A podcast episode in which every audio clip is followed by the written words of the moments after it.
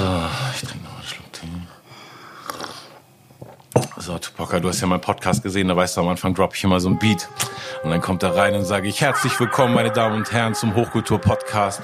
Heute habe ich eine Frau da, die ich äh, seit, seit Wochen penetriere, damit sie ähm, hierher kommt und mir Rede und Antwort steht.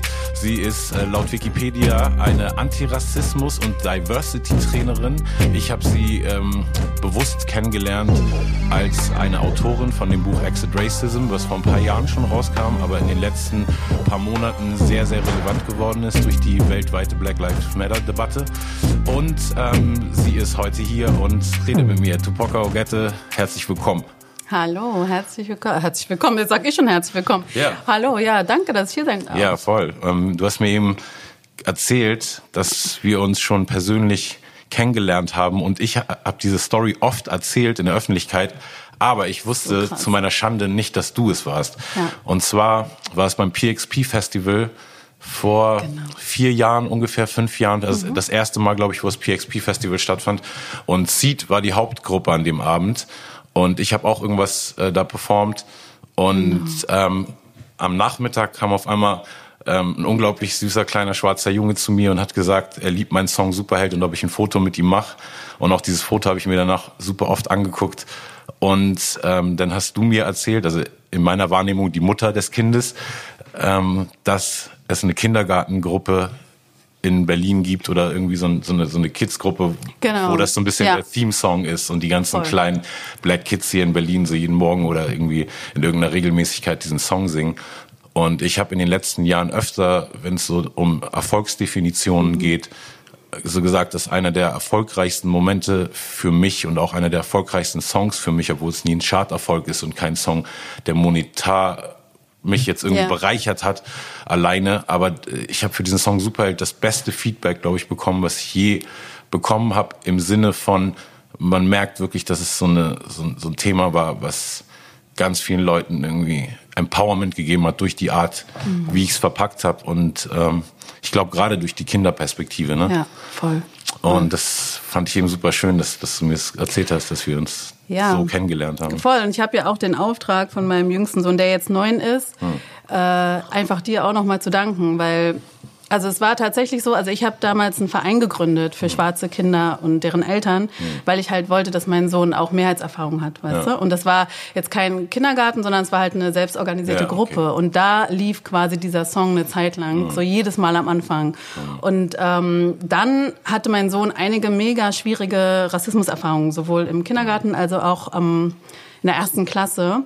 Und da, ich werde voll emotional jetzt mal, wenn ich das erzähle, weil da sind wir echt jeden Morgen zur Schule gefahren und haben diesen Song gehört. Und wir haben, ich habe, er hat laut gesungen hinten und ich habe vorne geheult, weil da ist ja auch Weißt du, dieser Wunsch, den du da aussprichst, dieses ähm, ich wäre so gern dein Superheld. Und das habe ich so krass auch gefühlt, weil das möchtest du ja, ne? Und du du lebst irgendwie, ich weiß genau, ich mache so viele egal wie viele Workshops ich mache, ich werde nie verhindern, dass mein Sohn irgendwie Rassismuserfahrungen macht. Ja. Und das ist einfach so ein ganz großer, ich sage jetzt mal Brainfuck, den du als Mama von einem schwarzen Kind irgendwie aushalten musst. So. Und das und gleichzeitig hat dieser Song einfach so viel Kraft gegeben. Und äh, ja, also bis heute hands down einer unserer absoluten Favoriten. Und vielen, vielen, vielen Dank für dieses Empowerment. Ja, vielen Dank für das Feedback, weil ich meine, dafür macht man letztendlich Musik und ähm, nur damit Leute irgendwie abgehen und pogen und stage diven und, und raven zu Songs, das ist auch, sind auch coole Momente, so finde ich, wenn man einfach so die Energie von Musik spürt. Und ich habe auch viele Songs, auf die ich stolz bin, obwohl die keinen großartigen Inhalt haben, der irgendjemand die emotional bewegen wird, außer in so einem Moment der irgendwie Ja. der Euphorie beim Live-Konzert. Aber ich finde genau eben das so schön, diese Resonanz zu haben. Und ähm, wie hast du überhaupt angefangen? Also als du damals diese Gruppe gegründet hast, war das auch so ein bisschen die Schritte, die dich denn zu diesem Diversity-Training, was du jetzt seit einigen Jahren machst, geleitet haben? Oder kannst du so ein bisschen mal dein, komprimiert deinen Werdegang, so wie du zu dem geworden bist? Also ich mache ja keine Diversity-Trainings, sondern Antirassismus. Also das ist wichtig, weil wenn man Diversity sagt, weißt du, dann ähm, werden ja alle anderen Diskriminierungsformen quasi auch mitgedacht. Und ich, also ich fokussiere mich schon auf Rassismus so. Und ähm, ich war, warte mal, ich bin 2012 wiedergekommen, nachdem ich sechs Jahre in Frankreich war. Und ähm, bin wiedergekommen und hatte halt äh, meine Söhne und habe gemerkt, so, oh, die haben, die machen jetzt die gleichen Erfahrungen, wie ich damals gemacht habe. So. Und das hat mich auf der emotionalen Ebene einfach so krass getroffen, dass ich dachte, es kann nicht wahr sein, so und so viele Jahre später und die gleichen Erfahrungen. Und dass ich einfach so eine irre Wut bekommen habe. Und ähm, dann habe ich, ähm, ich habe viel Maya Angelou gelesen damals. Und dann habe ich, ähm, es gibt so ein Zitat von Maya Angelou, wo sie sagt, ähm, uh, you, you can be angry, but you must not be bitter. Hm. Und du kannst diesen, diese Wut kannst du nutzen, hm. weißt du, du kannst es sprechen und du kannst es singen und ja. du kannst es performen und so. Ähm, aber du darfst nicht bitter werden, weil dieses Bittersein, das frisst dich von innen, wie so ein Krebs quasi. Total. Und ich habe gemerkt, dass das so anfängt, dass mich das so frisst. Hm. Und dann habe ich halt angefangen, ähm, ja, so Workshops zu kreieren, auch in Andenken an meine Mama, die ja auch eine weiße Mama ist von einem schwarzen Kind und die quasi absolut ihr Bestes gemacht hat, aber nie irgendwie so ein Netzwerk hatte, nie Ressourcen hatte, keine Bücher, keine, ähm, keine Workshops, keine Community. Ja. Ähm, und mit diesem, mit diesem Gedanken habe ich so einen Workshop angefangen für Eltern schwarzer Kinder. Okay, das und das ging dann so relativ schnell ab und daraus ist dann immer mehr entstanden, immer mehr Zielgruppen, die dann gesagt haben, so, ah, komm doch mal dahin und komm doch mal dahin. Ja. Aber das ist so bis heute, würde ich auch sagen, so meine absolute Herzensgruppe. Also ich arbeite jetzt auch mit riesigen Firmen und also in ganz vielen Kontexten, aber wenn es so ums Herz geht, dann sind Eltern schwarzer Kinder auf jeden Fall immer noch meine Herzensgruppe. Mm, und, und wie genau, also das war auch der, der Grund, dass du so aufgewachsen bist mit einer weißen Mutter, die quasi nicht dieses Netzwerk hatte und nicht die Ressourcen hatte ja. ähm, und das Wissen, um ein schwarzes Kind mit einem gesunden Selbstbewusstsein zu erziehen. Und deshalb hast du auch genau da angesetzt, dass du gesagt hast, also weil man, sobald es um irgendwie politisches Engagement geht oder Engagement mhm. für irgendein Thema, kann man ja an ganz vielen Punkten immer ansetzen. Warum ja. war, war dieses Elternthema für dich so wichtig? Also meine Mutter hat schon, also ich finde, sie ist schon mega cool. Die hat natürlich, hat, hat nicht natürlich, aber die hat voll viel gelesen und äh, die war auch super feministisch und ist noch super feministisch. Mhm. Und ähm, aber sie hat natürlich diese Netzwerke eben nicht gehabt und nicht irgendwie so ein, ja, ein Handbuch oder ich meine, Handbücher gibt's jetzt auch nicht, aber Exit Racism ist ja schon so ein Versuch, ähm, ja, Menschen an die Hand mitzunehmen. So. Und sowas hatte sie halt zu dem Zeitpunkt nicht. Und es gibt eine Situation, ähm, ich habe in Leipzig studiert und ähm, Afrikanistik studiert und habe in der Zeit das erste Mal mit anderen schwarzen Menschen gesprochen über Rassismuserfahrungen. Also nicht, dass ich das erste Mal überhaupt mit schwarzen Menschen gesprochen habe, ja. aber über meine Rassismuserfahrungen. Das war mit anderen schwarzen Frauen. Mhm. Und, mit über ähm, 20 war das denn? Ja, ich war so 23 mhm. oder so. Und ähm, das war total krass, weil ich in dem Moment, weißt in dieser Auseinandersetzung habe ich irgendwie verstanden, äh, oh, nicht ich bin das Problem, sondern Rassismus ist das mhm. Problem. Und ähm, das ist eine Kollektiverfahrung. Und da gibt's schon irgendwie ganz viele Menschen, die dazu gearbeitet haben. Und da gibt's irgendwie, ja, weiß ich nicht, Netzwerke. Und ähm, das hat auch mega viel Wut losgetreten, aber dann erzähle ich mal von dieser einen Anekdote. Da haben wir nämlich in diesem, im Zuge dieser Auseinandersetzung haben wir unseres erstes Afro-Treffen gemacht, haben wir das damals genannt. Mhm. Und es war bei mir so in einer Studentenbude. Mhm. Und ähm, da waren vielleicht 20 schwarze deutsche Menschen. Und das war irre für uns. Weißt du, so 20 ja. Menschen in einem Raum gab's noch nicht so. Ja. Und es war so ein wichtiger Space für diese zwei, drei Stunden, so einfach unter uns sein, das überhaupt zu erleben und zu fühlen. Und dann klingelt es an der Tür. Und da stand eine weiße Mama mit ihrem schwarzen Sohn. Ja. Und dann haben wir überlegt, also sie wollte natürlich gerne für ihren Sohn, dass der das auch ja, erleben kann, was wir gerade erleben. Ja. Aber dann ging die Diskussion los, darf die Mutter rein oder nicht? Ja. Weißt du, einerseits haben wir irgendwie diesen Safe Space, diese zwei Stunden in 23 Jahren oder 24 Jahren, die uns gehörten so und gleichzeitig natürlich das Anliegen der Mama zu verstehen. Und das hat sich dann so in Anführungsstrichen aufgelöst, dass sie gesagt hat, okay, sie setzt sich ins Kinderzimmer und wir waren im Wohnzimmer. Und ich erinnere mich total krass, dass ich irgendwann auf Toilette gegangen bin und dann habe ich sie so gesehen, wie sie so da saß, so alleine, Gedanken versunken. Und dieses Bild habe ich irgendwie nie vergessen, dass Glaub ich so dachte, es braucht ein Netzwerk für weiße Eltern schwarzer Kinder. Mhm. Und das war so dieser Impuls, als ich dann wieder hier war, dass ich dachte, mhm I need to do something. Hammer. Bist du die erste Person, die das sowas in Deutschland gemacht hat? Nein, also ähm, ich weiß, also bestimmt gibt's mehrere, aber ich weiß, dass äh, Manuela Ritz, hm. ähm, auch eine schwarze Frau, die hat auch ein Buch geschrieben, Die Farbe meiner Haut, meine ich, heißt das. Ähm, und äh, die hat auch schon Workshops angeboten in diesem Kontext. Also ich bin nicht die Erste, ähm, aber ich bin auch eine. Ja. Eine der Ersten, würde ich sagen, aber I don't know. Ich habe in, in der ähm, in meiner Introduction vergessen. Ich vergesse immer ein bis zwei wichtige Fakten, die ich mir vorher zurechtlege. Okay. Ähm, weil ich dann der Person so gegenüber sitze, mhm. weißt du, und dann mhm. so.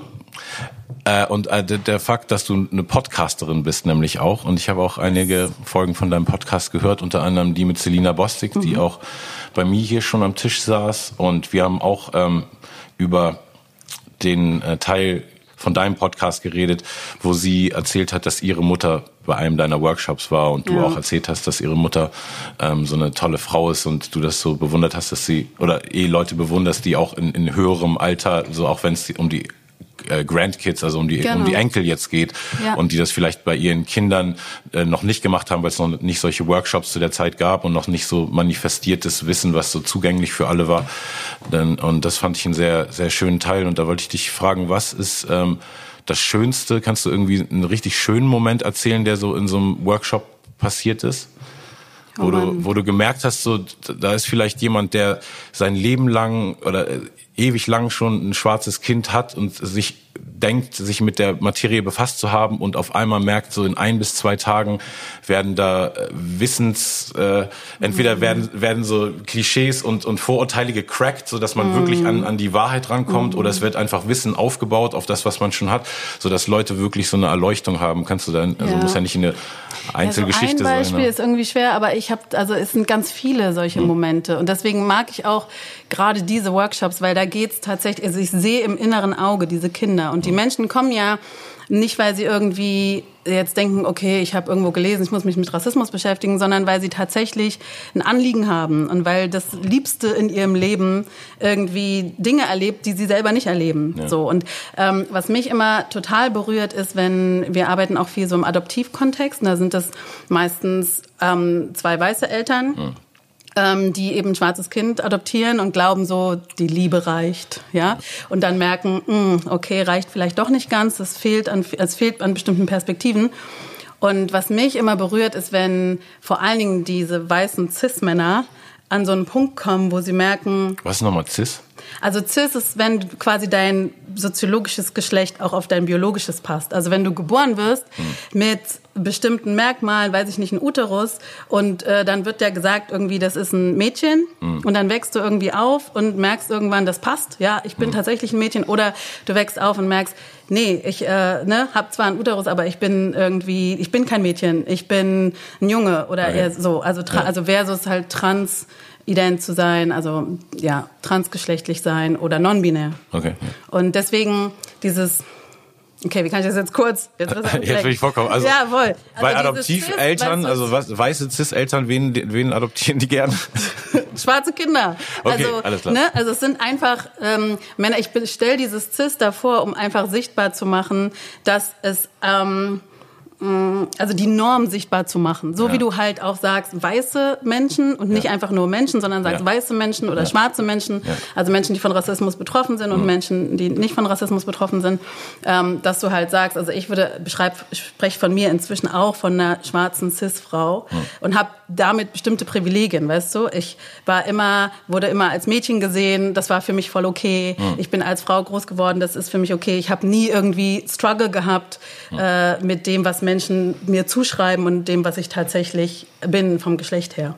It's a different conversation. Ja, aber komplett. Ich bin jetzt super verwirrt, weil warum sollte, also bin ich jetzt auch ein Cis-Mann, weil, weil ich. Ich denke schon. Ja, also weil du ja groß geworden bist und dann hattest du bestimmte Merkmale und du bist geboren und dann haben die, die Menschen um dich rum gesagt, das ist ein Junge. Ja. Ne? Und du bist groß geworden und das hat ja für dich gepasst, dass ja, genau. du dich ja als Mann identifizierst. Okay. Aber es gibt ja Menschen, also es ist ja ein Spektrum und wir wachsen quasi in einer Gesellschaft auf, die so tut, als gäbe es nur als wenn, Männer ach, als, und es gäbe es nur Frauen. Ah, jetzt verstehe ich. Genau, als wenn der Normalzustand sozusagen, als wenn genau. nur jemand, der trans oder schwul oder bi ist, das ist so das andere und der genau. Normalzustand, wir sind alle nur normal und das. Genau. Und so, okay, damit jetzt verstehe ich. Ja, damit es nicht einfach so, ja. damit es markiert wird, dieses ja. Normale, ja. sagt man das Cis davor. Okay, okay. Alright, back okay, to the story. back to the Adoptivkinder. Also, ja, wenn der, was sehr berührend ist, ist, wenn äh, weiße Väter, die ja oft so reinkommen, so, ja, okay, ich brauche ein paar Anleitungen, ich brauche ein bisschen Rezepte, wie funktioniert denn das mit den schwarzen Kindern? Ähm, und dann merken so, Stunde um Stunde, so geht es gar nicht. Und Stunde um Stunde ähm, öffnet sich so ein Krater an Verunsicherung und Ohnmacht. Und sie begreifen mitunter vielleicht das erste Mal, dass das ein Thema ist, wo es keinen Quick Fix gibt. Ja. Und wo sie eine ganz andere Positionierung, ein Erlebnis haben als ihr Kind. Ja. Und das sind so Momente, wo ich viele Väter weinen sehen habe. Und das ist sehr berührend, weil es halt so, ja, weil sie sich halt bewusst werden dieser großen Aufgabe. So. Und, und dann ähm, ist es aber auch schon, schon, zu spät, dann haben die ja die Kids schon adoptiert. Ne? Solltest du nicht die Workshops geben, bevor die adoptieren dürfen? Machen wir auch. Also es gibt, das Ding ist halt, in Deutschland gibt es keine Verpflichtungen. Ja. Es gibt eine Organisation, die hat es inzwischen verpflichtend gemacht, dass okay. wenn du ein schwarzes Kind adoptieren willst, ja. musst du quasi vorher bei uns einen Workshop machen. Ähm, ich glaube, in anderen Ländern ist es anders. Ich bin aber nicht sicher. Ich glaube, UK und so, da musst du ja. so zert dich zertifizieren in diesem Bereich. Ähm, in Deutschland nicht. Und ähm, ich denke dann immer, also, also oder viele Eltern sagen dann auch so, Mist, ja, jetzt ist mein Kind schon seit drei Jahren hier oder seit vier Jahren oder der ist schon wie auch immer. Und ich sage, ja, okay, du kannst die Zeit jetzt nicht zurückdrehen. Ab heute weißt du es anders. Ab heute kannst du was ändern. Das ist alles, was ich mhm. tun kann ne, in diesem Setting. Aber schön wäre es natürlich, wenn Menschen kommen, die gerade auf ihr Kind warten und ähm, das noch nicht da ist. Ja. Das ist natürlich beste Voraussetzung. Und gab es auch irgendeinen Fall oder irgendwas ähm, pauschales Gefühl? Gibt es auch so, so eine so eine Prozentzahl oder so eine Anzahl von Leuten, wo du irgendwann so denkst, wenn die weggehen, so auf, okay, du hast nichts gecheckt und es tut mir wirklich leid, dass du jetzt mhm. irgendwie der, der Vater und oder Mutter von, von einem schwarzen Kind bist, obwohl ich solche Ignoranten, also ich kann es mir mhm. einfach vorstellen, so dass, dass es immer einen Prozentteil gibt, die denken ihre eigene Logik im Sinne von, nee, aber ich habe ja gelernt, wir sind alle gleich und das kann ja alles nicht so schlimm sein und so irgendwelche ja. Rechtfertigungen sich zurechtgelegt haben mit ihrer Logik vorher und, und ja. wo du dann denkst, es hat nicht genug gefruchtet. Gibt sowas auch oder hast du mal hast du eine 100% Trefferquote? Naja, also wenn du schon so fragst. Natürlich. Natürlich. Ähm, weiß ich nicht. Also mh, mm, ja, es gibt diese Eltern, wo ich dann, also oder andersrum, ich habe mir irgendwann gesagt, okay, wenn ich ähm, die, ich konzentriere mich auf die, die wirklich wollen, mhm. weil sonst mache ich mich kaputt. Ja, ja sonst mache ich mich auch emotional kaputt. Mhm. Und das, die Realität ist ja leider so, als weißer Mensch hast du nun mal die Wahl, dich mit Rassismus auseinanderzusetzen, ob du willst oder nicht. So, das heißt, ich kann dich nicht zwingen. So, ne? Und ähm, also das brauche ich so ein bisschen für mein Seelenheil. Und es gibt auf jeden Fall die eine oder andere. Es gibt auch Leute, die kommen am zweiten Tag nicht wieder. Das ist ja auch ein klares Signal. Ja.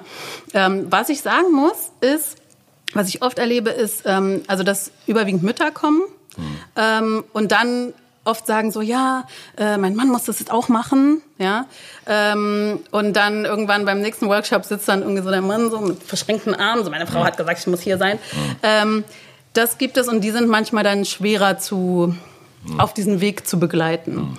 Ähm, ich merke dass jetzt, je sichtbarer ich werde, desto mehr wollen Menschen in Workshops mir natürlich auch gefallen. Das heißt, Klar. sie möchten auch, dass ich irgendwie sie gut finde und dass ich irgendwie so sage, so, ja, yeah, du bist okay mhm. und so. Mhm.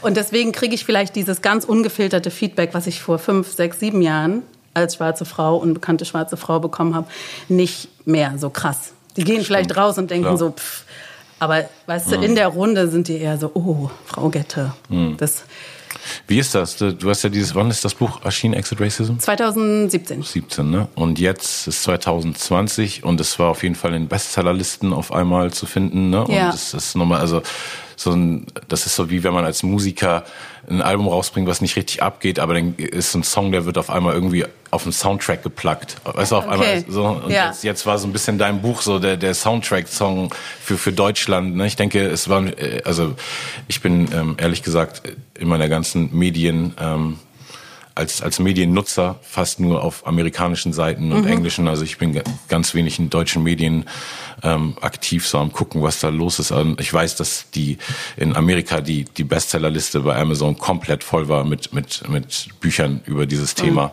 Ja. Und in Deutschland war dein Buch auf jeden Fall ähm, eins der, der heißen Themen und ich glaube, das von, von Alice Haster ja, auch noch. Genau. Und euch beide habe ich dann auch. Ähm, Kybra Gümüşey auch mit Sprache und Sein. Stimmt, ja. Mhm. Die ist auch eine super Frau. Ja. Ähm, genau, aber ich wollte dich zuerst fragen, wie ist das ähm, für dich jetzt viel mehr Öffentlichkeit zu haben mit einer Message, die für dich immer schon wichtig war, die äh, du aufgrund mhm. deiner eigenen Geschichte vor jetzt fast einem Jahrzehnt schon angefangen hast, in, in so eine, weißt du, in ja. so ein Movement umzusetzen und jetzt auf einmal passieren weltweit unglaublich schlimme Dinge, die deiner Mission eine krasse Wichtigkeit, eine krasse Zeit äh, äh, es passt, also ne, es passt so gut zur Zeit, ja, genau. Es, es, macht es. Wie fühlt sich das an? So, wie, wie waren die letzten Monate für dich? Ja, so ambivalent würde ich sagen. Also ich würde jetzt nicht sagen, dass das Buch so gar nicht bekannt war. Ich glaube schon, dass es so in den Insiderkreisen, ja. weißt du, die Leute, Total. die sich damit beschäftigt haben, da war das, also seit es rauskommt, schon so ein Tipp so und auch an vielen Schulen und so. Ja. Ich habe es auch ähm, vorher jetzt, schon gehört, auf jeden Fall. Genau. Also ich genau. wusste auch, dass es das, das Buch gibt. Ähm, nee, aber mit dem Hörbuch auch das jetzt, also ich habe da ein Hörbuch äh, kurz ähm, vor Corona haben wir mhm. das Hörbuch quasi aufgenommen. Und ich glaube auch dadurch, dass, weißt du, bei Corona dann viele Menschen zu Hause waren, ja. viele, ganz viele Leute Podcasts und Hörbücher und so gehört haben, dass einfach so dann zusammengefallen ist nochmal und auch nochmal barrierefreier zugänglich geworden ist. Ja, aber du hast mich gefragt zu der Zeit, also das ist so eine Frage, weißt du, die fragen mich gerade ganz viele Journalisten so, wie war die letzte Zeit? Und ich sage immer, das war mega ambivalent. Ich weiß nicht, wie es dir ging so in diesem Jahr. Ich finde, dieses Jahr hat alles, also an Gefühlen so, ganz tolle Sachen passieren und richtig, richtig schlimme, krasse Sachen passieren. Und ähm, ja, mit diesem Thema ist es auch immer so, es ist immer wie so ein Stich im Herzen. Du freust dich, aber gleichzeitig so ein Stich im Herzen. Also so dieses Gefühl von toll, yes, Menschen beschäftigen sich damit, yes, ja. irgendwie du hast vielleicht ein Werk geschaffen, was, was, was Menschen begleitet, wo Menschen irgendwie was mit anfangen können. Voll gut. Aber das, was ich jetzt sage, oder nicht nur ich, sondern ganz viele schwarze Menschen schon ganz lange sagen, ähm, haben wir auch schon vorher gesagt. Und wieso müssen wir immer erst sterben? Ja, damit dann wieder so eine Welle ist. Also das, diese Wehmut ist schon auch ein bisschen da und dieser Schmerz. Und, und hat sich der, dein, dein Fame extrem, also wirst du auf der Straße jetzt erkannt, was und oder äh, merkst du einen richtigen Unterschied in dem ja schon also Leben jetzt? Ja, ja, also ich ähm, es ist interessant, eine neue Erfahrung. Also, dass ich jetzt so ähm, mehrmals auf der Straße erkannt wurde und Menschen einfach so, ah, Tupoka, bist du das? Und so. Und da muss ich mich auf jeden Fall dran gewöhnen. So. Das ist auf jeden Fall so voll neu. So. Ja. Wenn du so Gedanken verloren durch die Straße gehst, weißt du so, und dann auf einmal. Ähm, und ähm, ja, ich kann gar nicht so viel dazu sagen, aber ich, es ist auf jeden Fall so ein richtiger Shift gewesen jetzt nach dem Tod von George Floyd und diesen ganzen, ja. dieser Sichtbarkeit. Und das macht auch was mit einem so. Ich merke auch, dass ich so irgendwie schüchterner werde. Also ja, keine Ahnung. Es ist ähm, und gleichzeitig freut es mich natürlich. Natürlich ist es irgendwie tun Komplimente gut. Ja. Und gleichzeitig ist es aber auch sichtbar zu sein in mit diesem Thema als schwarze Frau ist ja nicht nur Happy Fame. Nee, nee, genau. Ich denke, es ist eben Menschen, auch eine Schnittstelle für, für Leute bestimmt im Alltag auch zu dir zu kommen und super schnell in dieses Thema einzusteigen, oder? Das ist eins, genau. Es gibt halt kaum Räume, wo ich eben nicht diese Erklärperson dann so ein bisschen bin.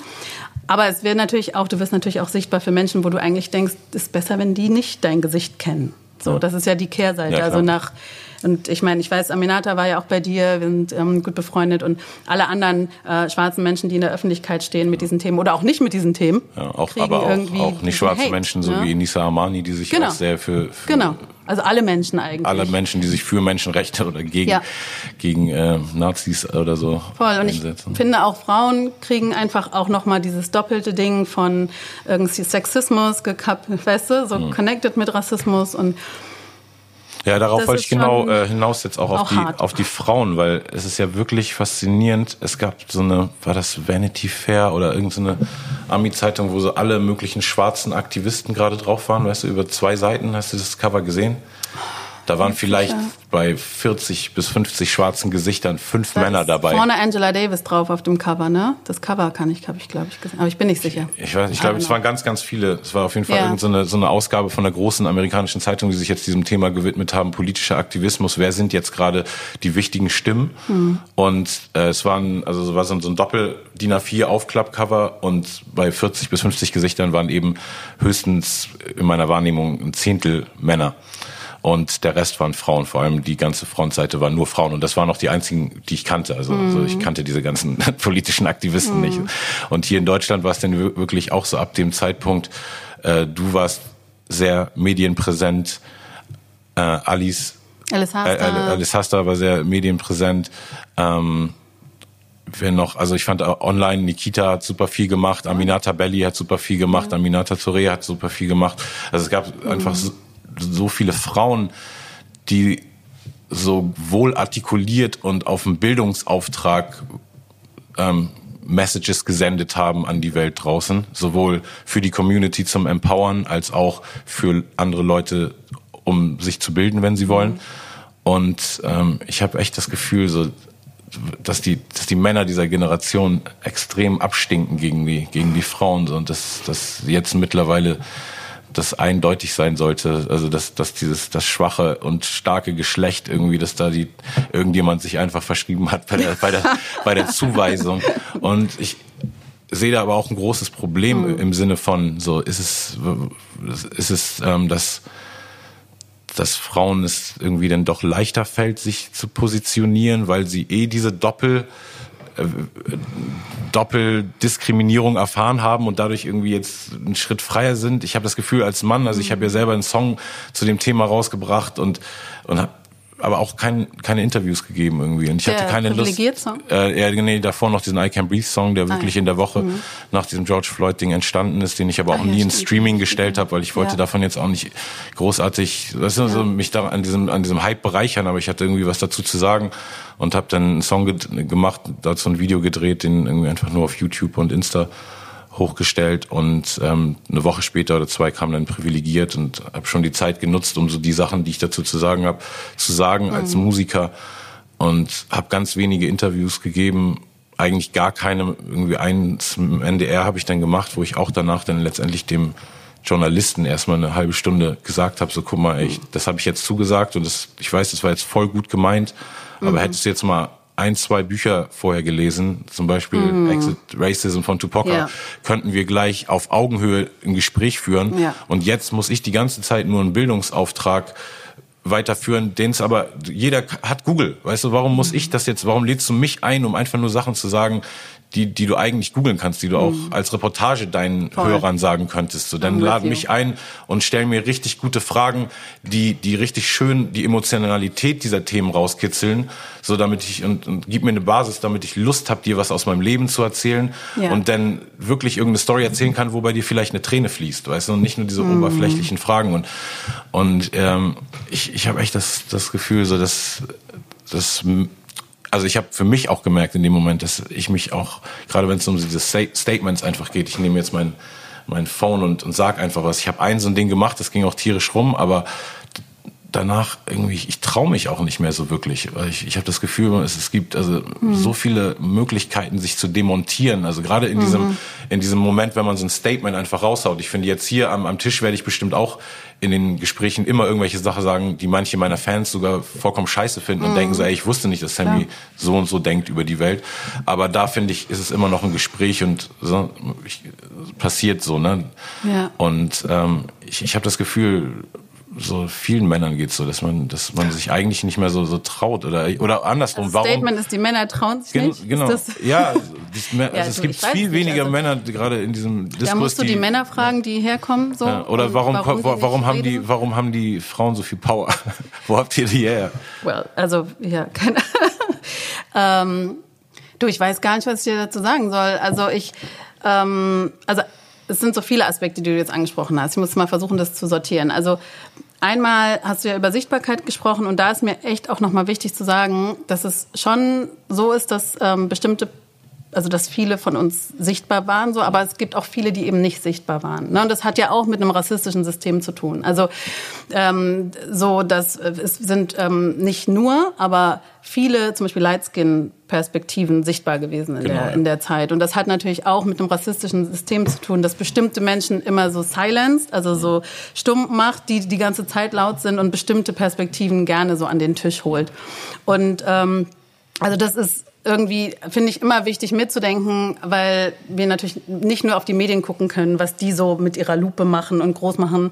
Ähm, es gibt ganz viele Stimmen und ganz viele Menschen, die viele krasse Sachen machen. Mhm. Und ähm, ich kenne auch coole Männer, die Sachen machen, aber ähm, auf jeden Fall. Äh, ich kann es dir nicht beantworten. Also du musst tatsächlich die Männer fragen. Ich kann mir vorstellen, dass es tatsächlich schon auch was äh, damit zu tun hat, ähm, dass wir einfach in einer patriarchalen Welt leben und ähm, schwarze Männer und Männer of Color, ähm, die cis schwarze Männer und Männer of Color ähm, oft eben sehr stark, die profitieren ja von einem äh, patriarchalen System. Das heißt, ähm, natürlich erleben sie Rassismus und gleichzeitig haben sie aber immer auch die Möglichkeit, sich über ihre männlichen Privilegien irgendwie, ja, nochmal anders auseinanderzusetzen, keine Ahnung, an bestimmte Tische dann doch ranzukommen oder wie auch immer. Ähm, das sind alles jetzt nur Spekulationen, weil ich, I don't know, ich erlebe halt schwarze Frauen durch diese Doppeldiskriminierung. Und vielleicht sogar, wenn du als schwarze Frau noch Darkskin bist, als schwarze Frau noch äh, lesbisch bist oder queer bist, dass du dann einfach gewöhnt bist, tagtäglich krasse Widerstandsstrategien zu entwickeln. Und du musst irgendwie um zu überleben, musst du reden, musst du dich, musst du versuchen, dir Platz zu nehmen und so. Und ich kann mir vorstellen, dass das eben, ja, dass das ein Grund ist, warum Frauen da sehr vokal sind. Ja, und macht total Sinn.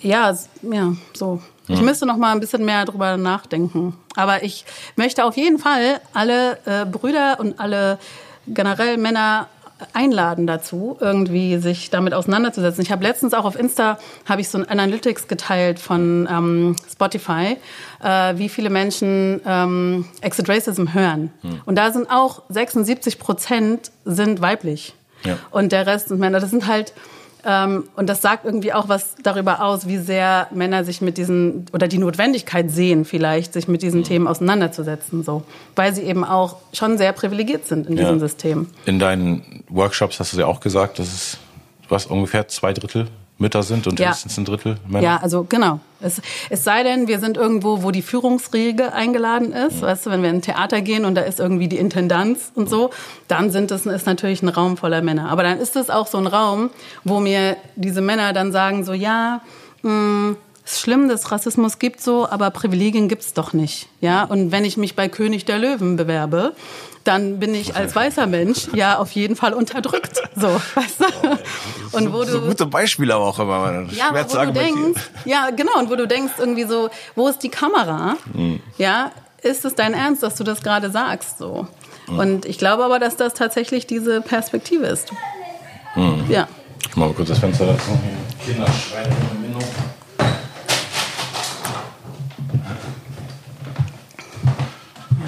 Ja, also gut. Also Resümee, da gibt es auf jeden Fall auch ein paar coole Männer, die was machen, aber die Frauen sind schon eindeutig irgendwie die, die gerade finde ich in allen in allen menschenrechtlichen Diskursen ja. irgendwie die Redeführer.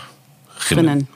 Innen, innen. innen, genau. Wie, weil du ja vorhin auch das, das CIS-Thema aufgebracht hast. Wie stehst du insgesamt ähm, zu diesem ganzen, also klar, du hast es ja aufgebracht, dementsprechend ist dir ja anscheinend sehr wichtig, dass alles super korrekt gelabelt ist.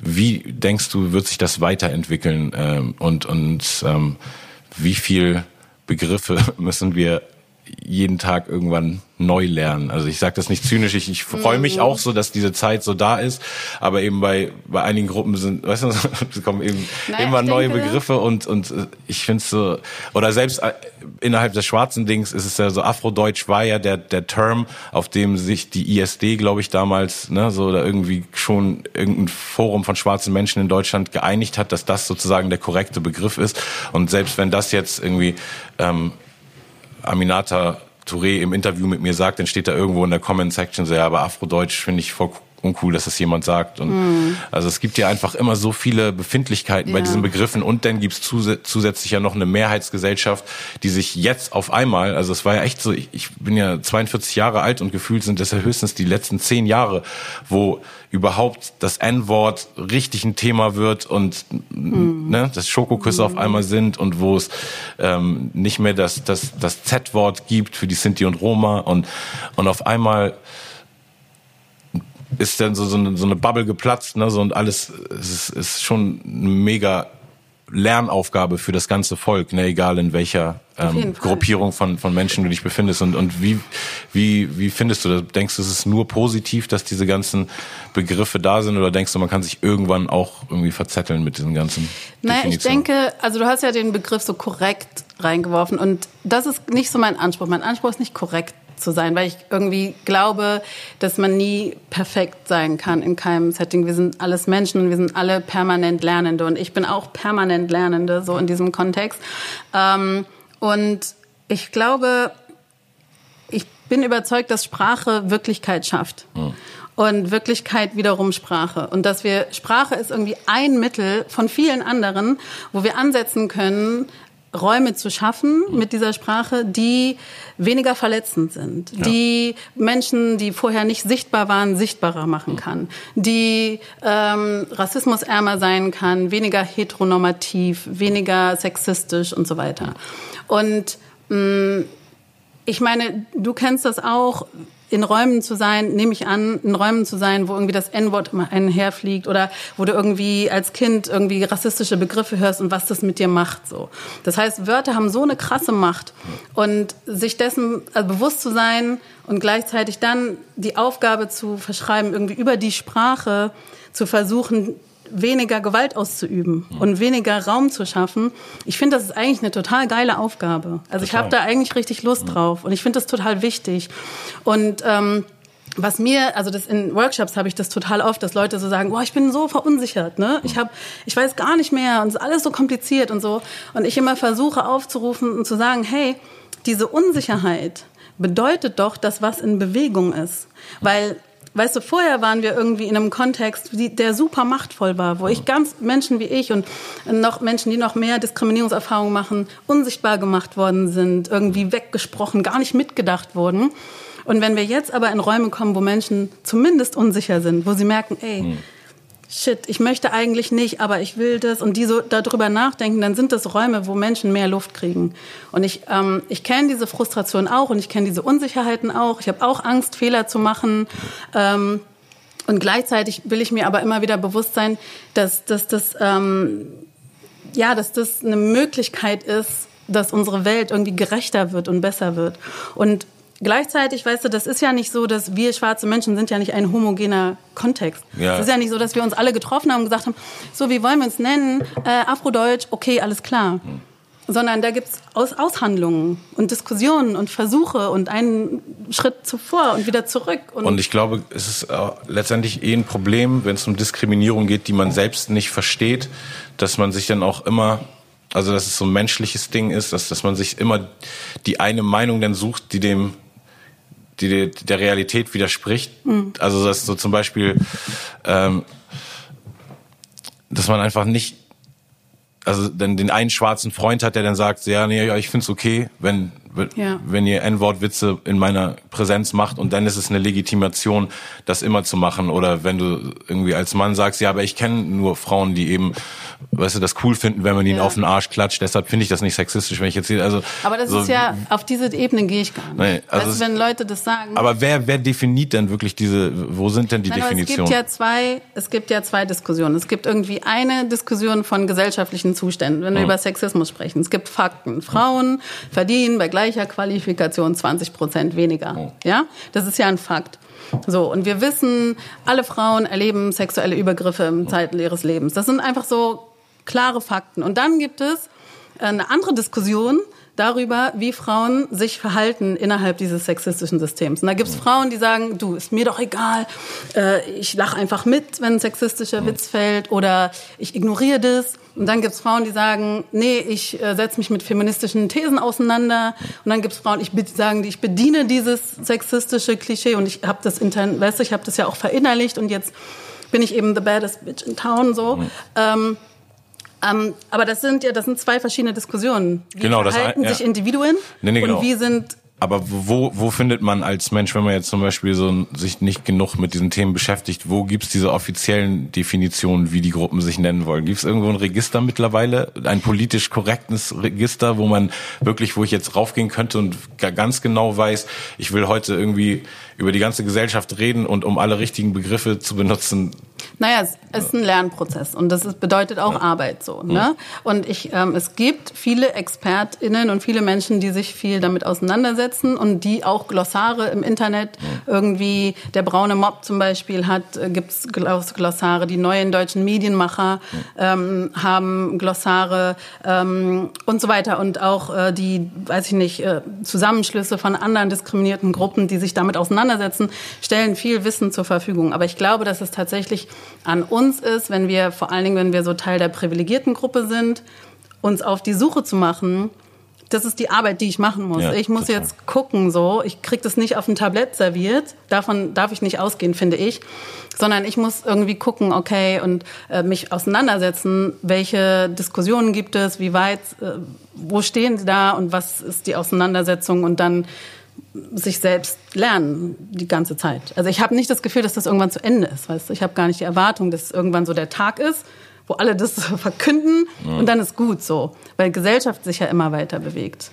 Das stimmt, ja. Ich also, glaube, viele sind so bei solchen Sachen so, so lösungsorientiert und wollen dann einfach so, wie du auch vorhin schon sagtest, so ein bisschen so leichte, leichte Antworten auf schwere Fragen und schnelle ja. Ergebnisse für super komplizierte Rechnungen haben. Und so, ich wollte nur für die fragen, falls da so welche Sorry, zugucken, also, ob es so irgendwie mittlerweile irgendwie so ein, so ein also ich finde, es gibt ja schon sehr viel. Also das ist irgendwie Bücher, es gibt super viele Bücher und das ist auch nicht nur Alice und mein Buch, natürlich auch, aber es gibt schon ganz lange viele Bücher, die du halt lesen kannst. Du kannst James Baldwin lesen und du kannst ähm, du kannst äh, Maya Angelou lesen, du kannst Toni Morrison lesen, du kannst ähm, ja, ganz, ganz viele verschiedene, Maisha Eggers lesen. Also es gibt wirklich viele Bücher, die du lesen kannst. Es gibt jetzt Hörbücher, also es gibt viel. Nur du musst auch die Bereitschaft, glaube ich, mitbringen, das zu machen, sich damit auseinanderzusetzen und Deine, deine Söhne, die wachsen, sind ja hier in, in, in der Schule in Berlin wahrscheinlich, ne? Ja, also der Große studiert schon, ah, der, studiert der schon? Kleine ist in der vierten Klasse.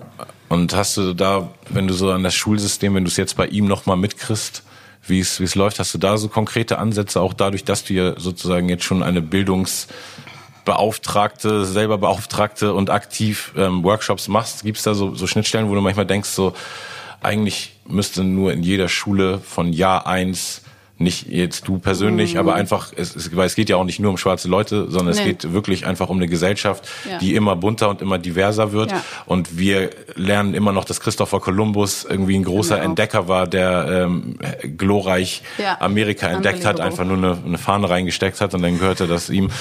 Und ich glaube, es ist, so richtig Zeit für so eine, so eine extrem krasse Schulreform sowieso in allen Hinsichten, auch einfach was, was mhm. die anderen äh, Zustände des Volks angeht, so im Sinne von so viel Leute, die nicht happy sind und so wenig Selbstverwirklichung ja. in der Gesellschaft, wie eigentlich gar nicht nötig sein müsste, glaube ich. Ich glaube, alle Berufe würden ausgefüllt werden, wenn man, weißt du, mhm. weil die Leute so natürlich, ich glaube, es gibt echt so eine natürliche Auslese. So, ich merke manchmal merke ich, treffe ich so Leute, die mir erzählen, dass ihr Kind auf einmal, obwohl sie krasse Musiker sind, ein krass Mathe-Genie ist und einfach nichts mit Musik zu tun haben will, sondern nur auf ja. Zahlen. Und daran merke ich so, es gibt so eine natürliche Auslese. Und ich glaube eigentlich, wenn, weißt du, wenn man ja. jetzt zu 100 auf eine auf eine Insel auf, auswandern würde, dann und dann oder dann ist von allem was da. Genau, dann ist da von allem was da so und und und das, das ergibt sich schon und ich glaube, dieses System ist einfach zu sehr darauf aus, einfach nur angestellte Leute ja, zu züchten, so, ne? Und, und genau, und gleichzustellen, äh, also gleich, so schablonemäßig, so mhm. Muster. aber vor allem was was dieses ähm, was die Möglichkeit angeht, da gibt's ja schon diese Schule gegen Rassismus. Ich glaube, ja. ich bin bei 17 Schulen gegen Rassismus irgendwie über die Jahre Pate gewesen. Schule ohne Rassismus Und, heißt das. Äh, genau, ich schon. wünschte, es würde heißen Schule gegen Rassismus. Das wäre schon Schule mit Rassismus, habe ich sogar gesagt. Also das ist auch eine neue Kampagne.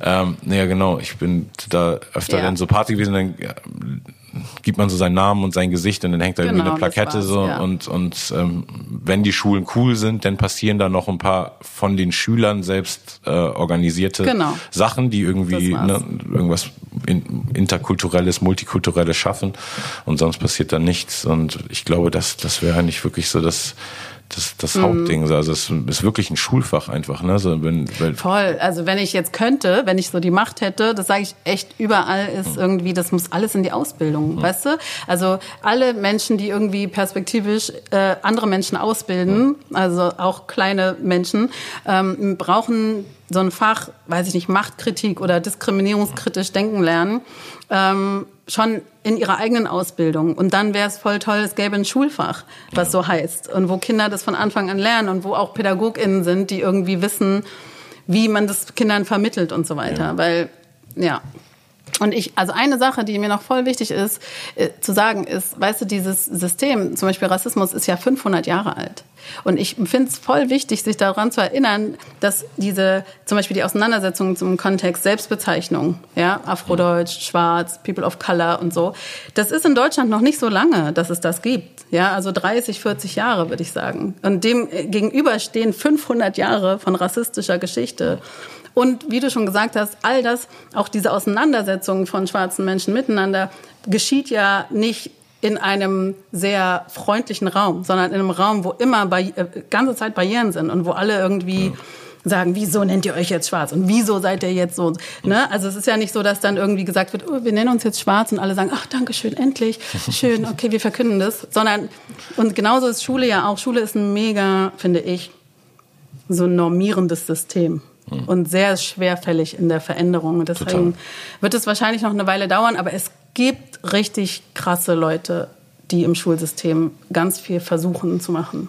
Das ist gut zu wissen. Ähm, es gab, also Saraya Gummis, sie war Antidiskrimi erste schwarze Antidiskriminierungsbeauftragte in Berlin, eine krasse, krasse Frau, ähm, die auch viel geschafft hat und so. Ähm, und äh, ja, also es gibt richtig coole Initiativen und Menschen und so. Mhm. Das finde ich auch wichtig, damit zu denken. Ja, total. Es ist ja immer bei allen, weil es ist immer so leicht auf Institutionen einen Zeigefinger zu packen und einfach sagen, die Schule und der Staat und das Polizeisystem, aber wie man es denn wirklich äh, machen würde, so weil ich hatte irgendwie so eine Zeit, wo ich so viel politischen mhm. Kram gesagt habe, dass Leute, Journalisten immer zu mir gesagt haben, Sammy, du bist, es bringt auch so Spaß mit dir zu reden und ich und du hast so schlaue Ansichten und so schlaue Sachen. Werd doch mal Politiker und werd Bundeskanzler nicht so, bist du bescheuert? Wie dumm seid ihr eigentlich alle? Also, ja, wer weiß. Sammy for President. Nee, eben weil, weil das ist auch das Problem, ne? also das, was man auch in Amerika sieht und wo ich äh, denkst, das wird hier auch mal so, dass es, äh, das, oder ist Deutschland einfach zu spießig, um, um jemals so dieses, dieses und äh, dieses Promi-Politiker gibt. Wird es das hier jemals geben? Keine Ahnung. Also meine Kanzlerin forever ist Aminata Touré. Hm. Ne? Also das ist so. Will sie das machen? Weiß ich nicht, aber in meinen Träumen hm.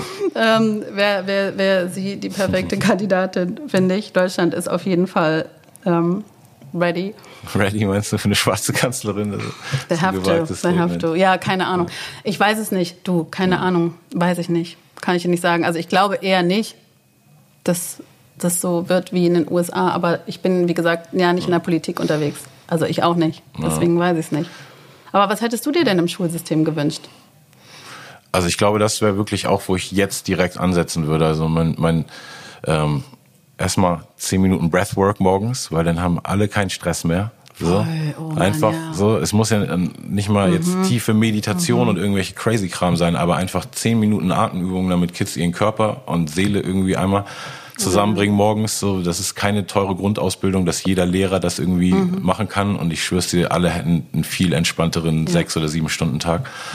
Ähm, und dann müsste es auf jeden Fall ein Fach geben, was sich mit diesen mit diesen Sachen auseinandersetzt, die die so wichtig für uns sind in der, im, im Zusammenleben. Aber selbst da ist es ja so, dass es nicht, meine Realität ist ja nicht die Realität, oder sagen wir mal jetzt hier, die Wohnung ist in Kreuzköln, ne, da drüben ist irgendwie Kreuzberg, hier ist Neukölln und in Charlottenburg sieht ja die Welt auch in mhm. Berlin jetzt ganz anders aus. Oder in Eppendorf, wo ich in Hamburg aufgewachsen bin, ja. ist die Welt ganz anders gewesen als dann in Altona und und so. Und ich habe ja damals einen Verein gehabt, Crossover, das war mein erster Verein. Und wir haben immer Schulworkshops gemacht, wo wir Hip-Hop-Workshops gegeben haben und immer Hauptschulen und Gymnasien zusammengebracht haben, die im gleichen Viertel waren. Okay. Und wir haben dann auch so eine deutschlandweite Tour damals gemacht, also mhm. nicht in allen Städten, aber wir waren in fast allen großen Städten, also irgendwie Frankfurt, Stuttgart und München und Hamburg und Berlin und Dortmund und Köln und haben immer in einem Viertel zwei Schulen zusammengebracht, die teilweise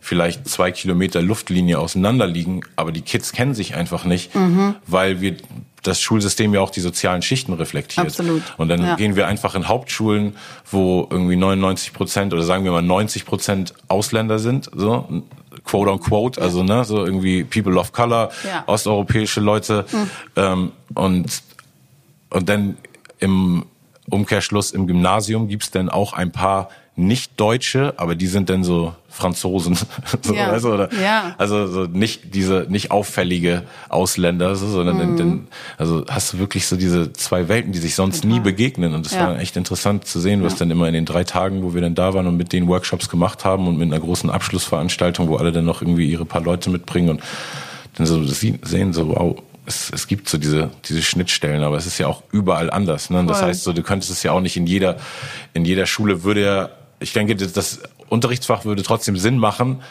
aber in manchen Schulen würde es richtig Sinn machen, weil du schon in der Klasse sitzt mit zehn verschiedenen Nationalitäten und, mhm. und Religionen und dann wird es mehr greifbar Sinn machen für die Kids darüber zu reden. Ja. So und dann sitzen irgendwo in Charlottenburg vielleicht jetzt gerade einfach weißt, so aber in Eppendorf. Also für genau, für die ist genau auch auch wichtig, wichtig, aber dann ne? ist es eben immer dieses aufgezwungene, weiß ich einfach von außen aufgezwungen, wenn man nicht den emotionalen Bezug hat, hat bei mir in der Schule mhm. nie funktioniert einfach so.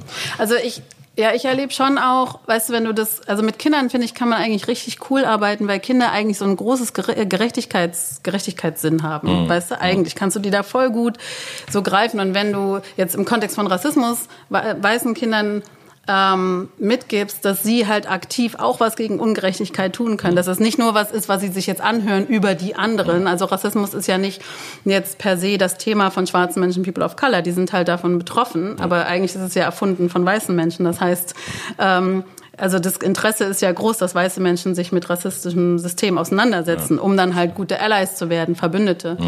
Und ähm, ja, also ich kenne coole Kids, die super coole Allies sind, so und ja, ähm, sehen, die andere Kids dann supporten und dann fragen, hey, wie kann ich dir helfen? Wie kann ich dich supporten und so.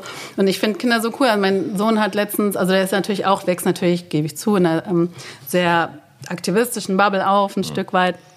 Ähm, aber die sind schon witzig, wenn die miteinander reden. Ich weiß, er ähm, hat da letztens irgendwie so ein anderes Kind getroffen und dann meinten die so, wir haben es doch schon mal gesehen. War das diese Lesung oder war das die Demo? und ich dachte so, oh mein Gott. Aktivisten. Ja, jetzt, so. ja. Oder auch, der fragt einfach gute Fragen. So, mhm. können Frauen auch sexistisch sein? Und ich denke so, wow, der ist neun. Mhm. Einfach ja, voll sag, gut. Kannst ne? du mir die Frage erstmal beantworten? Das frage ich mich nämlich auch mein ganzes Leben schon.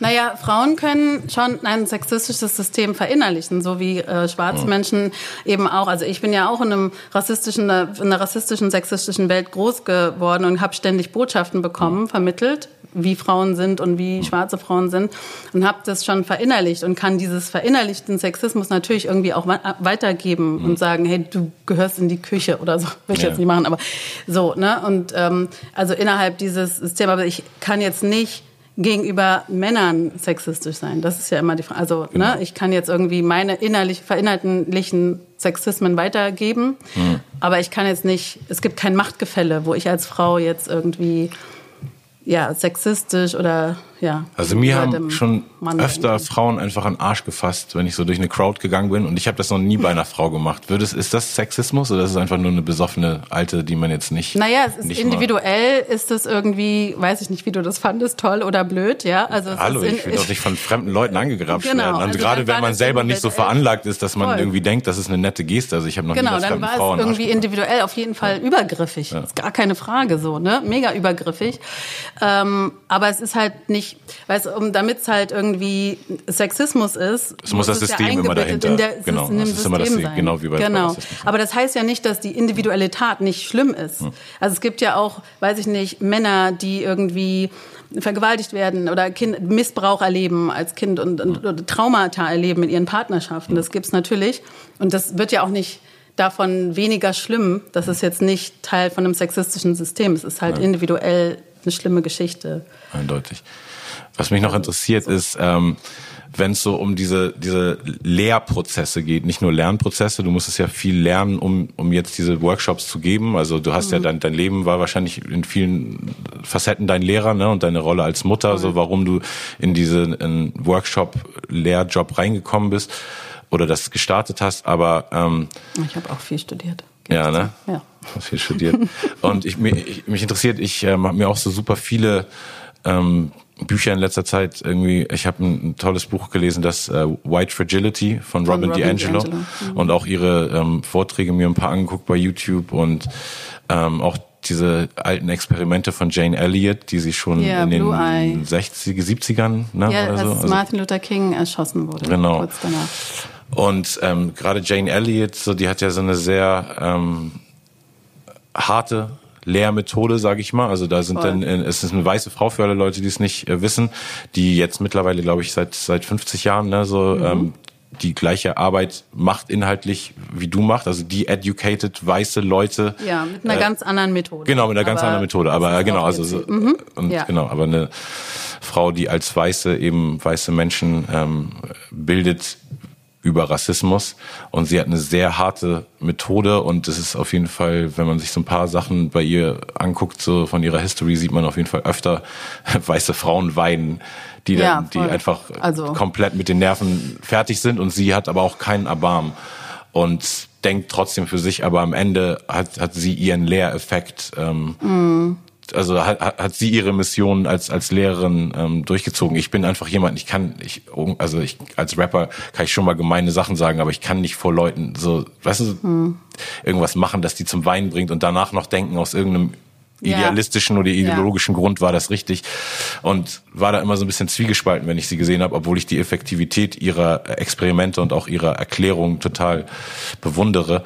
Ähm, und da wollte ich dich fragen, wie, wie, wie du das so siehst mit so Zuckerbrot und Peitsche, so, ob man Also ich finde, Jane Elliott ist ja schon auch auf jeden Fall ein Kind ihrer Zeit. Also wenn man das so, sie hat es ja angefangen mit Kindern, also dass eben, sie wollte irgendwie ihrer weißen Schulklasse äh, vermitteln, also irgendwie zum Thema Rassismus was vermitteln, nachdem Dr. Martin Luther King erschossen wurde. Ja. Und dann hat sie halt diese Kinder unterteilt zwischen braunauge und blauäugige Kinder und hat quasi die eine Gruppe an dem einen Tag diskriminiert und die andere Gruppe an einem anderen Tag und hat halt gemerkt, ähm, wie schnell sich so Dynamiken äh, einsetzen, dass sie sich dann beleidigt haben mit du Blauauge und so. Eigentlich ne? in Deutschland hatten wir doch alle dieses Buch in der Schule Die Welle, oder was so, Ja, das ja, so ja. ziemlich genau das gleiche. Prinzip war, gab es irgendwann Genau. auch noch mal als einen ganz okayen Film mit Jürgen Vogel, glaube ich. Ja.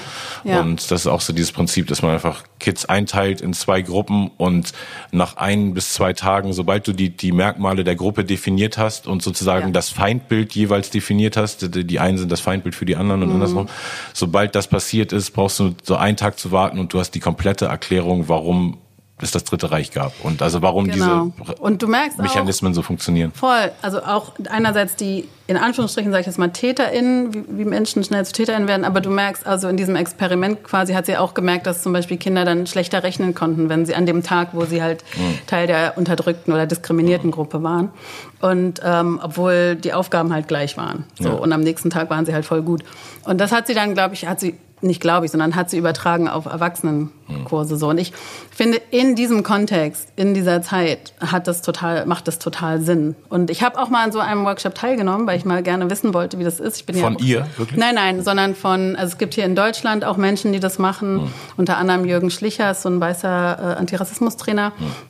Und äh, da habe ich mal teilgenommen, ähm, weil also äh, in diesen Workshops mit Erwachsenen wird es nicht umgekehrt. Also da bist du entweder Braunauge oder Blauauge und ich war Braunauge. Okay, Und was, was ganz Neues. ja, und eben, äh, weil ich das mal miterleben wollte, mh, ich persönlich, ähm, mh, also es ist nicht meine Methode zu unterrichten, also zu unterrichten oder das zu vermitteln. Ist, also ich, ich, ähm, ja, kann. Also du bringst keine Leute das, zum Weinen. Also Menschen, oder nicht, nicht nein, nein, nicht also ich bringe sie nicht zum Weinen, aber Menschen weinen in meinen ja. Workshops, aber sie weinen jetzt nicht, weil ich sie fertig gemacht habe oder so.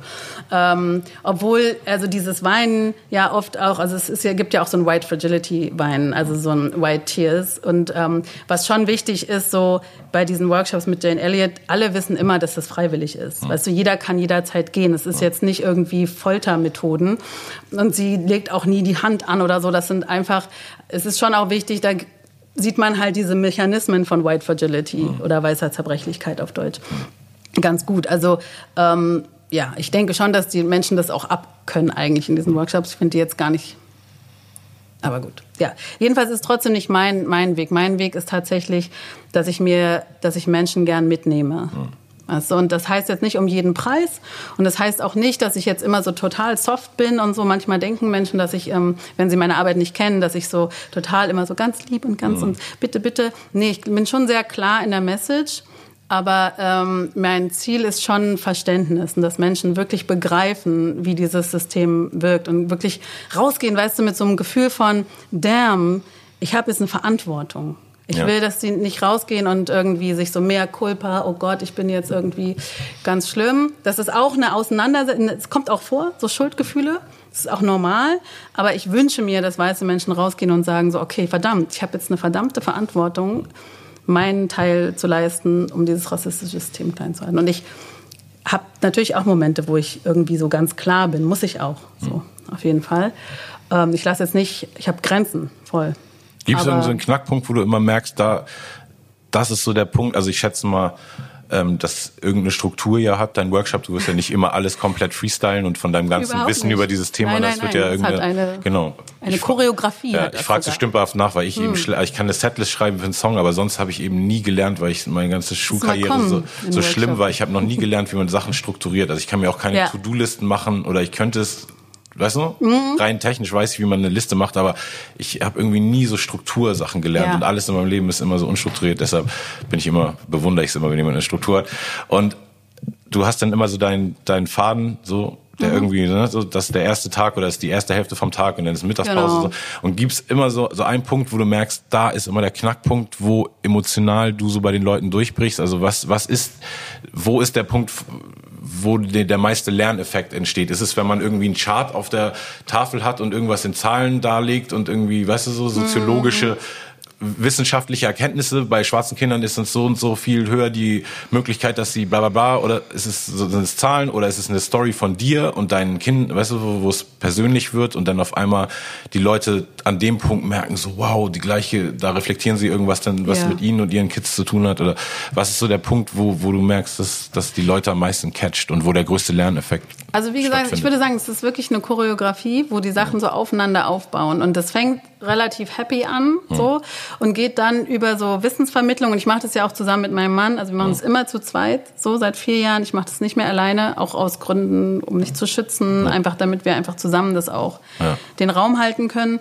Und dann gibt's halt Wissensvermittlung, dann reden wir über Sprache. Es ist schon Sprache und es ist schon sehr kognitiv. Und dann ähm, gibt's schon immer wieder so persönliche Beispiele oder konkrete Beispiele, die dann so äh, eingebettet werden in diesen in das Konstrukt, sage ich jetzt mal.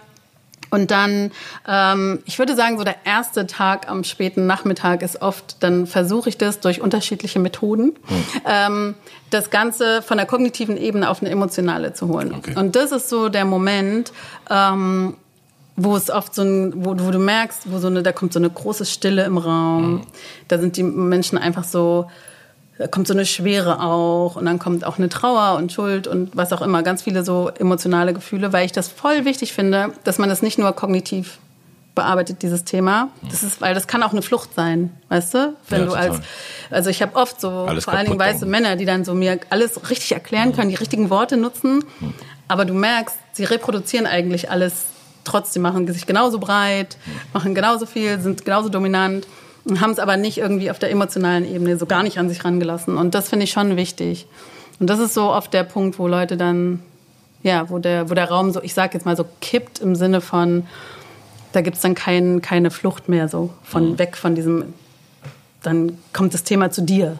so Ja. als Mensch. So Ja. kann ich es ein bisschen abstrakt beschreiben, Ja, voll, aber nee, ich nee, will aber jetzt ich nicht so kann es genau in die mir vorstellen. gehen. Ich stelle es mir einfach irgendwie so interessant vor, diesen, diesen, diesen Moment bei Leuten zu erleben, wenn er, wenn er so, weil es so komprimiert viel Wissen immer, Ja. so ein Workshop ist ja was anderes irgendwie und, und hat auch Also eine, ich ja. finde das super berührend, diesen Moment. Und der ist auch schwer zu halten. Also ich musste lernen und ich bin immer noch am Lernen, wie ich das schaffe, dass ich diese ganzen Emotionen, die dann kommen, nicht nur mit nach Hause abends in mein Bett nehme, so.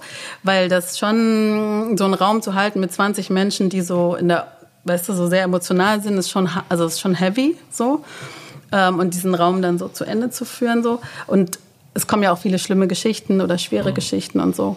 und dass die dann trotzdem irgendwie am Ende auch wieder happy rausgehen und mehr Empowerment. Ja, also ich finde gar nicht, am ersten Tag müssen sie gar nicht so Okay. happy rausgehen. Also weiße Menschen, ich finde, die können das auch mal aushalten für einen Moment, weißt du, weil ja irgendwie Rassismuserfahrungen haben ja auch nicht jeden Abend ein Happy End.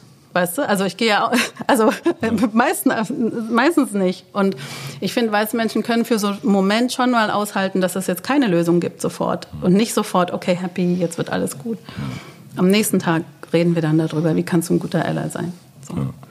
Wie positiv schaust du denn generell in die Zukunft, wenn du sozusagen so an der Front kämpfst für Menschenrechte im Sinne von nicht nur irgendwie auf Demos in Megafon schreien, sondern wirklich die Leute educaten, die jetzt die nächste oder ein Teil der nächsten Generation von, von schwarzen Leuten hier in diesem Land ähm, miterziehen oder zumindest von den Mixed Kids, so, ne? Und was, wie, wie positiv schaust du in die Zukunft? Also es kommt drauf an, wann du mich am Tag fragst so und wie es mir gerade. Okay, ja, genau, so geht, hätte ich auch geantwortet, ja. Genau. Perfekt. Und ähm, ich finde, manchmal bin ich genervt davon, dass irgendwie weiße Menschen auch noch erwarten, dass ich ihnen so Hoffnung mitgebe, weißt du, und bist du, hast du Hoffnung und so. Und ich denke so, pff, gib mir doch was, wo ich irgendwie Hoffnung haben kann. Also gerade nach diesem Wochenende jetzt, äh, wo, am, wo diese Rechten da den Reichstag gestürmt haben und so, denke ich, da habe ich so Momente, wo ich denke so, oh nee, ähm, wo es schwerer ist, diese Hoffnung zu finden. Aber ich muss sagen, Weißt, was mir richtig Hoffnung gibt, sind diese vielen anderen schwarzen Menschen, die einfach so krass rocken. Und ich habe so das Privileg, so viele Menschen zu treffen und zu kennenzulernen, die gar nicht jetzt mega sichtbar sind, aber die so krasse Arbeit jeden Tag leisten, Eltern und, und, und irgendwie Leute in Teams und ähm, die auch nicht so eine große Plattform haben. Und das finde ich, die trotzdem jeden Tag so krass inspirieren und leben und erleben und kreieren und auf allen Ebenen, weißt du, sind schwarze Menschen und machen einfach krasse Sachen trotz dieses krassen Systems. Und das gibt mir auf jeden Fall Hoffnung. Und ich sage immer so dieses I am because you are.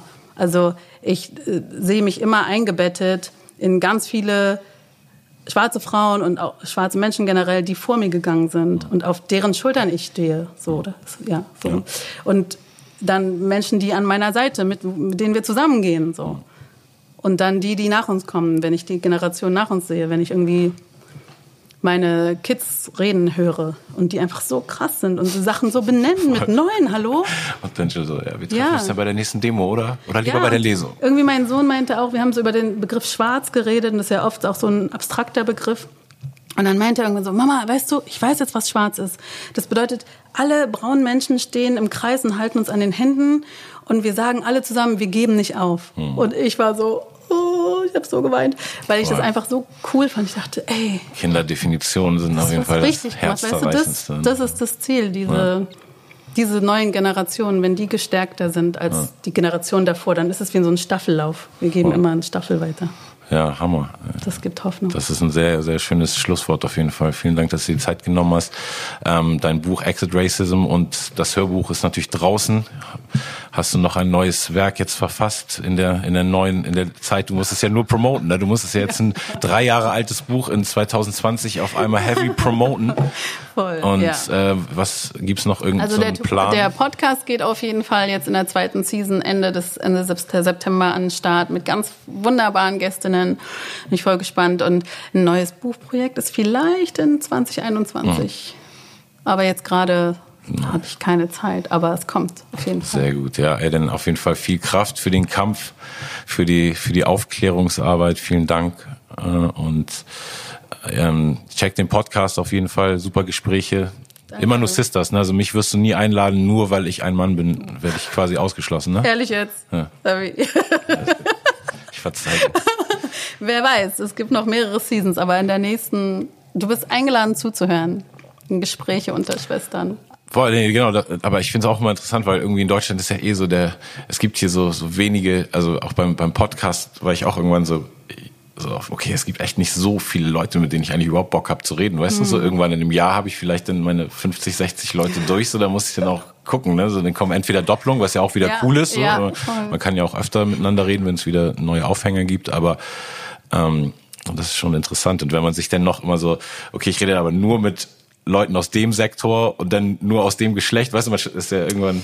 Weißt du, ich habe die, ich führe die Gespräche, die mich mir geholfen haben zu überleben und die mhm. mir geholfen haben, mich zu finden mhm. hier. Und diese Gespräche, die mir so viel geben, so viel Kraft geben im Alltag, wenn ich nicht mehr kann, weißt du, dann rufe ich meine Sisters an und dann gibt mir das einfach so viel Kraft. Und ich fände es voll schön, wenn man das eher so sieht als, als als, als so, ein, so ein Space, wo wir zusammenkommen können, so ein Heilungsspace und dass man das einfach feiert. So, das würde ich mir auch von meinen Brüdern einfach wünschen, dass sie das feiern, cool. dass wir Räume haben, in denen wir atmen können und uns gegenseitig empowern können ähm, und so. Und das heißt ja nicht, also nicht gegen alle anderen, sondern einfach ein Raum mal für uns, für einen Moment. Für Voll, nee, nee, 60 ich Minuten. Das, also als Frauen nicht mit Männern. Ich rede gerne mit Männern, wie wollen, du siehst. Ich, ich bin hier, ja, rede gerne mit dir, bin auch ja. voll dankbar, dass du mich eingeladen hast. Und äh, ja, also hat mich vielen, vielen, vielen Dank für deine Arbeit, für alles, was du machst. Ja, dank dir. Aber wie gesagt, du machst, du, du bildest Eltern aus, die eine neue Generation äh, von kulturschaffenden Menschen schaffen. Das heißt, die Eltern der Kinder, also du bist eindeutig Hochkultur, das wollte ich dir damit sagen. Zu Volker, vielen danke, Dank. Danke, danke, danke, Sam. Peace out, Party People. Bye. It's a wrap. Oh mein Gott.